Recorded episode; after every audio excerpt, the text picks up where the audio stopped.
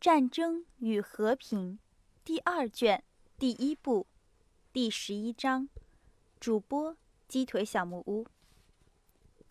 在圣诞节后的第三天，尼考拉在家吃饭，这是他近年来很少有的事。这是盛大的饯别宴，因为他和杰尼索夫要在主显节后回团，大约有二十人吃饭，其中有道洛霍夫和杰尼索夫。罗斯托夫家里爱情的空气和恋爱的气氛，从来不曾像在圣诞节这几天让人感觉的这样强烈。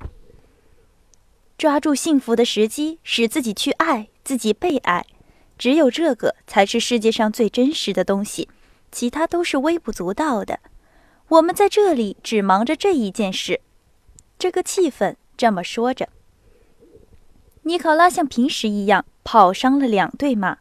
来不及到一切他应该去的和邀请他去的地方，正在吃饭之前回到家里，他一进门便注意到、感觉到家中爱情气氛浓厚。但此外，他还注意到在场的几个人之间所有的异常的窘态。索尼娅、道罗霍夫、老伯爵夫人都特别的兴奋，娜达莎也有一点兴奋。尼考拉明白了，在吃饭之前，索尼娅和道罗霍夫之间。一定发生了什么事情。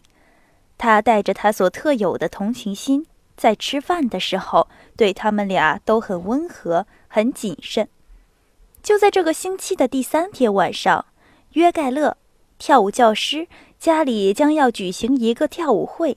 他在这个节期中为他所有的男女学生举办了好几次跳舞会。尼考林卡，你到约盖勒家去吗？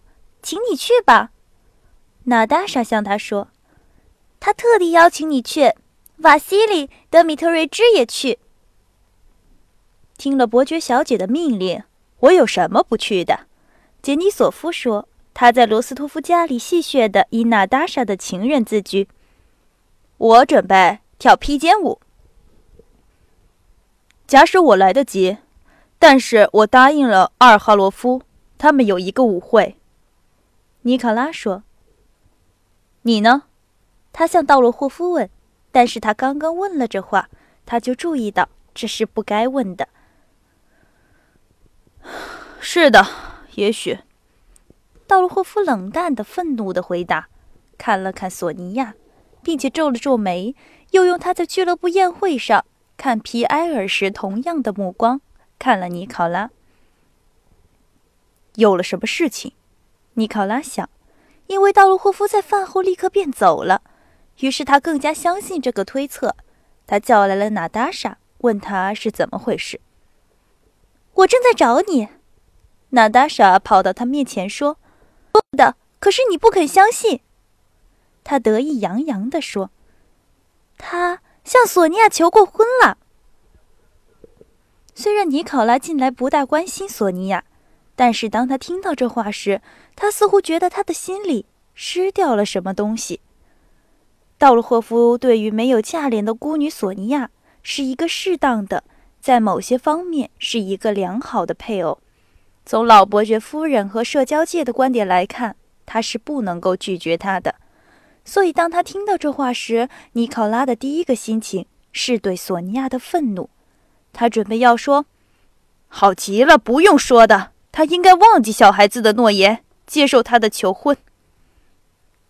但他还来不及说这话，娜达莎已经说：“你可以想想看，他拒绝了，完全拒绝了。”停了一会儿，他补充说：“他说他爱另一个人。”尼考拉想：“是的，我的索尼娅只能这样做。”妈妈虽然请求了他许多次。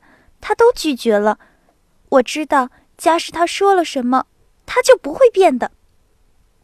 妈妈居然要求过他，尼考拉谴责地说：“是的。”娜达莎说：“你知道，尼卡琳卡，不要生气。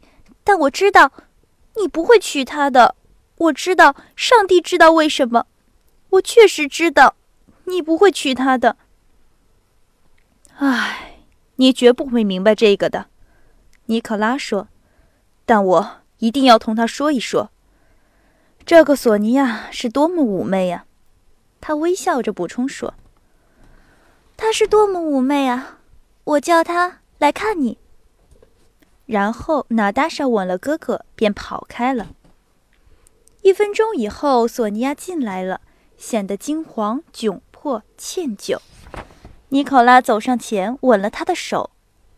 这是在他回家后，他们第一次单独谈话，说到他们的爱情。索菲，起初他畏怯地说，后来渐渐勇敢起来了。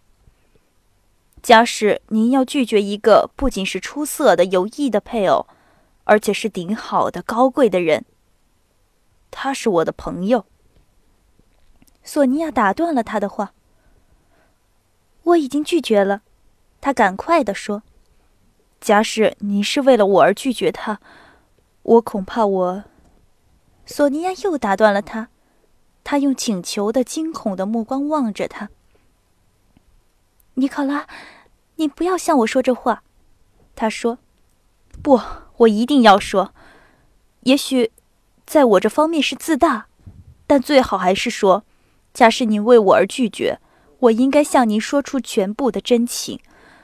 我爱您，我相信我最爱您。我觉得这已经够了。索尼娅面色发红地说：“不，我爱过一千次，我还要爱。不过，我不曾对于任何人有过我对您这样的友谊、信任和爱情，并且我还年轻。可是妈妈不愿意这件事。”总之，我没有答应什么。我请你考虑一下道路霍夫的请求。他说，困难的说出了朋友的信。不要向我说这话，我不想要什么。我爱你，像爱哥哥一样。我要永远爱你，我不再需要别的了。您是天使，我配不上您，但我只怕会令你失望。尼考拉又一次吻了他的手。